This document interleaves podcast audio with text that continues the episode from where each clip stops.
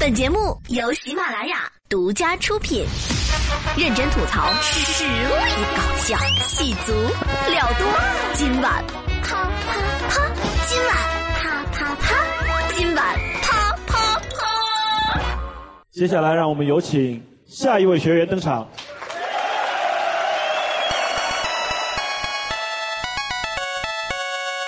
各位小伙伴，大家好，欢迎收听今晚啪啪啪，收听五分钟，啪啪两小时。我是骚气逼人的无耻老贼 T 博士。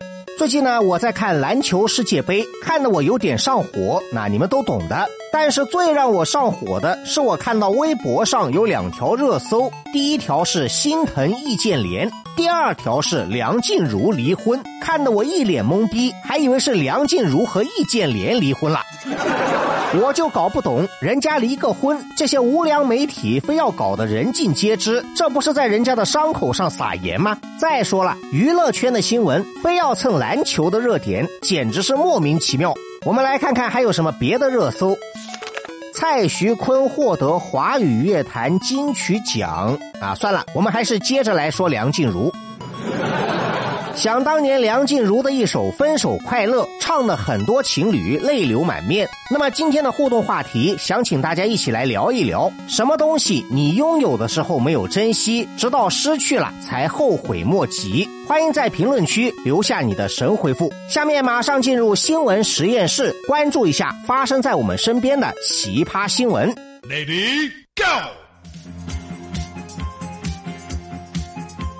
随着人工智能的发展，现在人脸识别的技术也是越来越成熟。网上也有很多人脸识别的小程序，可以通过一张照片推算出一个人的年龄。但是准确度究竟怎么样呢？啊，我做了一个实验。既然是做实验，那么实验的对象一定要有代表性。所以呢，我用了一张乔碧罗的照片，因为她的年龄我们大家都知道。我是一个五十八岁的阿姨啊。根据人脸识别技术给出的结果显示。是乔碧罗的年龄应该是三十四岁，你们搞错。哎，那么我算了一下，五十八减三十四，这说明一个道理：这个小程序至少有二十四年没有更新了。那么最近呢，有这么一条新闻。话说，日本京都大学和英国牛津大学的专家共同开发了一项新的技术，可以识别大猩猩的面部表情，来判断这只大猩猩的年龄和健康程度，和人脸识别技术的原理差不多。据了解，到目前为止，已经有十多种常见的动物加入了面部识别技术。比如说，狮子、老虎这些野生动物，科学家可以通过面部识别技术对它们进行追踪，了解它们的生存环境。阿猫阿狗之类的宠物，也可以通过面部识别技术确定它们的身份，防止它们走丢。再比如说，猪、牛、羊之类的可食用家畜，面部识别技术也可以推算出它们的健康状况有没有。得病，告诉我们他们能不能吃，要怎么做才好吃。这个竹鼠好像中暑了，这样下去不行的，不如我们带它去河边烤了。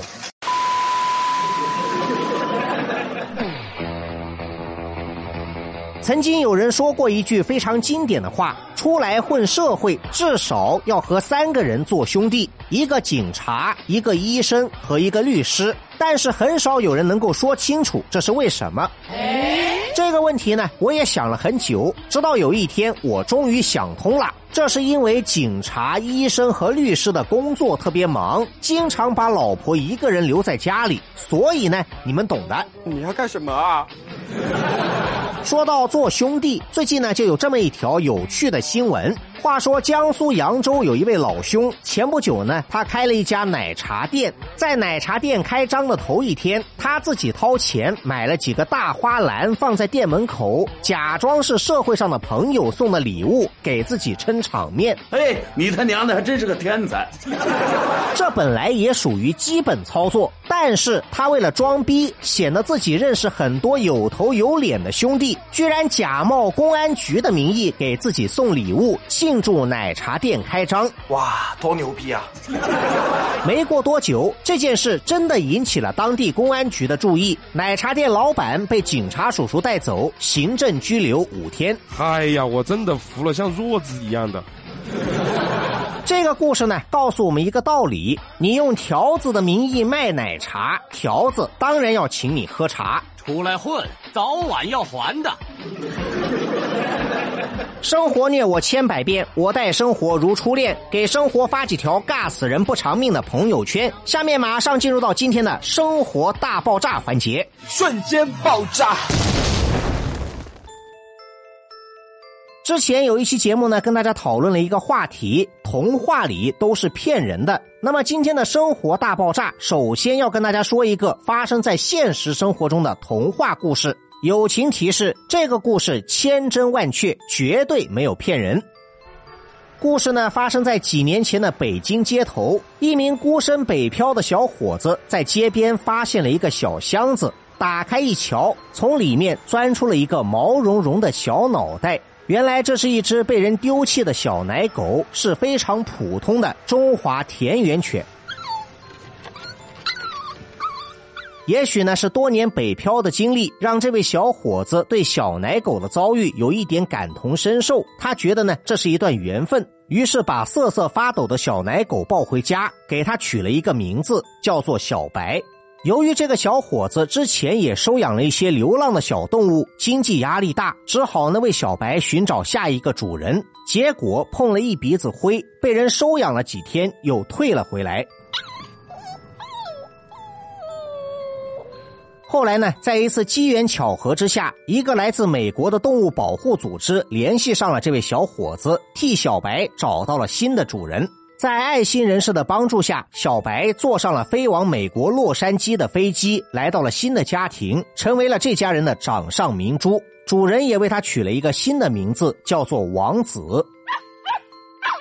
到了美国以后呢，小白展现出了中华田园犬强大的天赋，顺利的通过了各种考试，取得了相关机构认证的服务犬证书，成为美国第一只持证上岗的中华田园犬。取得认证以后呢，小白就可以和主人一起逛商场、坐飞机，自由的出入任何公共场所。这样的待遇，恐怕就连导盲犬在国内都不一定享受得到。之所以说这是一个童话故事，是因为它告诉我们一个道理：想要变成王子，未必要出身名门、血统高贵。作为一个土生土长的中国人，对于中华田园犬，我相信大家都不会陌生。小时候趴在外婆家门口乘凉的那只大黄，一见到你来了，尾巴摇成螺旋桨，一脸傻笑的扑到你的怀里撒娇。在没有互联网的上个世纪，大家都亲切的叫它土狗。随着互联网的普及，中华田园犬这个称呼开始深入人心，被每一个中国人所接受。直到今天，依然有许多的中国人对陪伴了我们几千年的大黄情有独钟。很多的视频网站上还是会出现他们的身影，比如说著名的原生态网红华农兄弟，他们拍摄的视频被网友戏称为“流水的竹鼠，铁打的狗子”。好忧伤的样子啊，这个小哥，我又不会把你烤了。然而，打开百度百科，搜索“中华田园犬”，最后呢会有这样的一条说明：中华田园犬濒危物种。进入二十一世纪以后，随着人们生活水平的提高，大量引进外国犬种，导致纯种的中华田园犬不受重视，数量急剧减少。大部分纯种田园犬被迫流落街头，被人捕杀。每当出现流浪狗伤人，背锅的往往都是土狗，导致中华田园犬声名狼藉，甚至被列入禁养犬种。于是有很多的网友摇头叹气：，身为一个中国人，不允许养中华田园犬，不得不说，这是一种悲哀。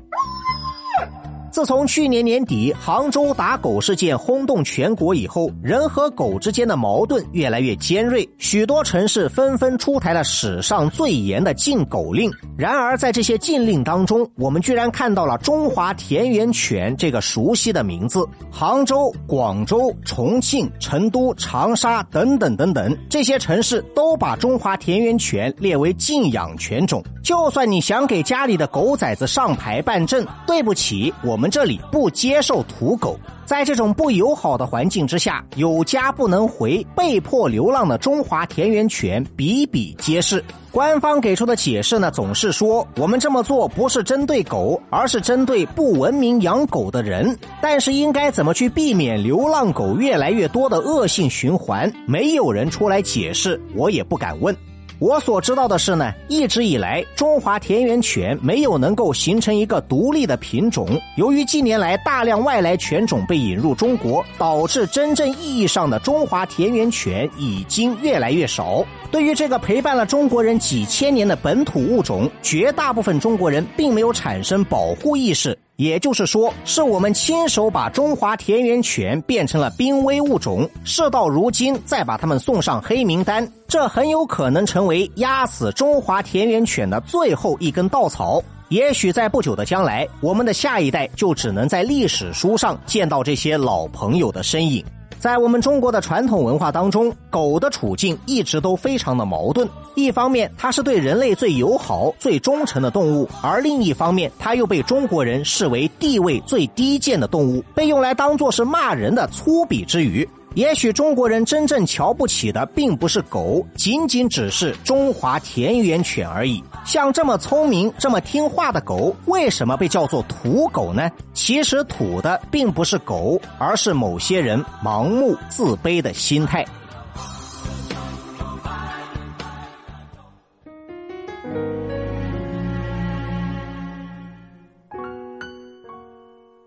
节目的最后，也不要忘记今天的互动话题：什么东西你拥有的时候没有珍惜，直到失去了才后悔莫及？欢迎在评论区留下你的神回复。今天的节目就到这里，下周我们继续啪啪啪。这一刻突然觉得好熟悉，像昨天、今天同时在放映。这句语气原来好像你，不就是我们爱过的证据？差一点骗了自己，骗了你。爱与被爱不一定成正